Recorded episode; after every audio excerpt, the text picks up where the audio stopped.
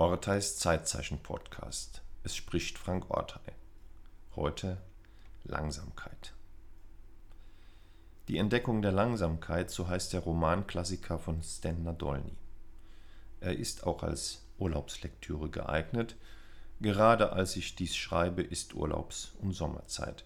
Zudem ist es ein schöner Führungsroman rund um den Seefahrer John Franklin. Ich habe ihn zum Geburtstag 1985 geschenkt bekommen und er begleitet mich bis heute. Mir fiel der Titel vergangene Woche in der Früh ein, als wir zum hiesigen Kirchsee radelten, um zu schwimmen. Nun bietet Oberbayern ohnehin keine Landschaft, die für Schnelligkeit und Tetze steht. Aber der Anblick der an dem kleinen Moorsee morgens versammelten Badenden erzeugte bei mir eine Stimmung, die ein Gefühl der Verlangsamung entstehen ließ. Ruhe, Stille, wenig Bewegung und Menschen, die am und um den Steg herum die Sonne und dann mal kurz das kühlende Nass genossen. Die meisten schauten in die Landschaft, einige in die Tageszeitung, wenig in Bücher. Smartphones spielten keine Rolle in meiner Beobachtung.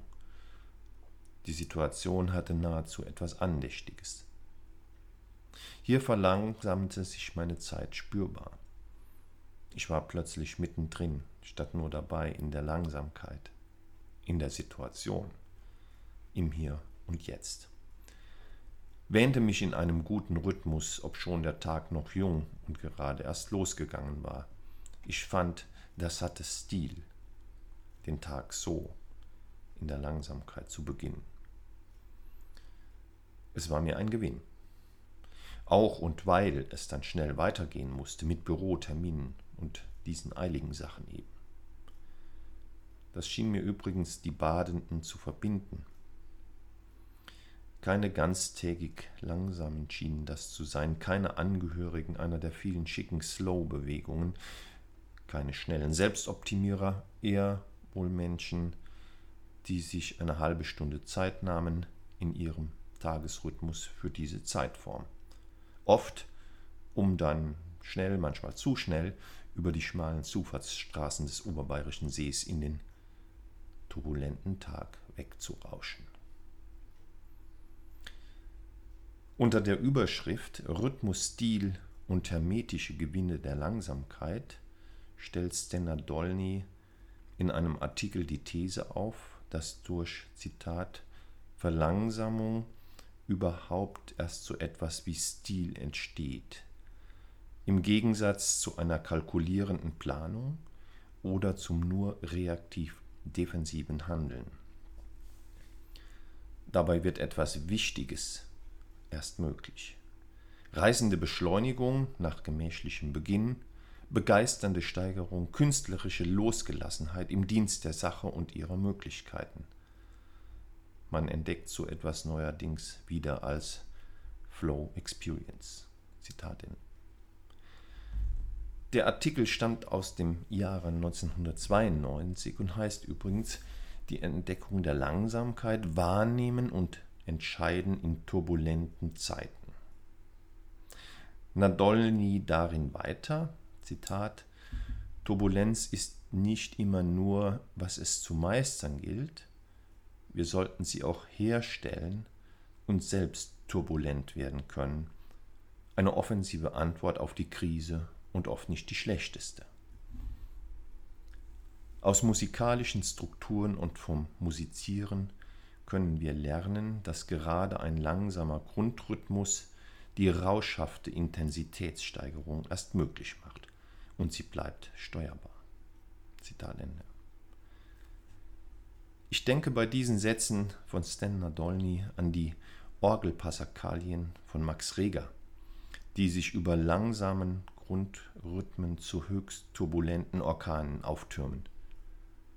Geschwindigkeit und Schnelligkeit, die ja oft sehr hilfreich und notwendig sind, entstehen aus der Langsamkeit heraus, brauchen sie genau genommen als Voraussetzung, und dies nicht nur in philosophischer Perspektive, sondern ganz lebenspraktisch. Ich kann aus der Langsamkeit heraus beschleunigen, auf Geschwindigkeit kommen und eine Schnelligkeit erreichen. Rennfahrer, die ja von Berufswegen der Schnelligkeit verpflichtet sind, pflegen häufig vor dem Start in ihr schnelles Gewerk meditative Routinen. Als einer von ihnen, der das Rennfahren hobbymäßig betreibt, weiß ich, wie entscheidend die Ruhe, die Stille, der Stillstand beim sogenannten Vorstart ist. Für mich ist das eine ganz wichtige Phase, bis dann die Motoren angelassen werden und es richtig schnell werden kann. Auf Basis einer inneren Langsamkeit die höchste Konzentration und höchste Geschwindigkeit ermöglicht. Und die aus der Ruhe am Vorstart genährt wird. Langsamkeit und Schnelligkeit. Das eine ohne das andere gibt es nicht. Beides ist wichtig als Ressource, auf die bei der Gestaltung der eigenen Zeiten zurückgegriffen werden kann. Beides bedingt einander, braucht einander. Das eine ohne das andere ist nicht hilfreich. Eine Beschränkung auf eines von beiden ist Murks. Hier greife ich auf einen Begriff zurück, den Friedemann Schulz von Thun angesichts der Wirkung von Gegensätzlichkeiten öfters mal benutzt hat und den ich als Handwerkersohn ganz gut kenne. Eine solche Beschränkung der Murks vernachlässigt die Produktivität der Gegensätzlichkeiten, wie sie mir gerade draußen als Regenbogen nach einem Sommergewitter in den Blick kommt.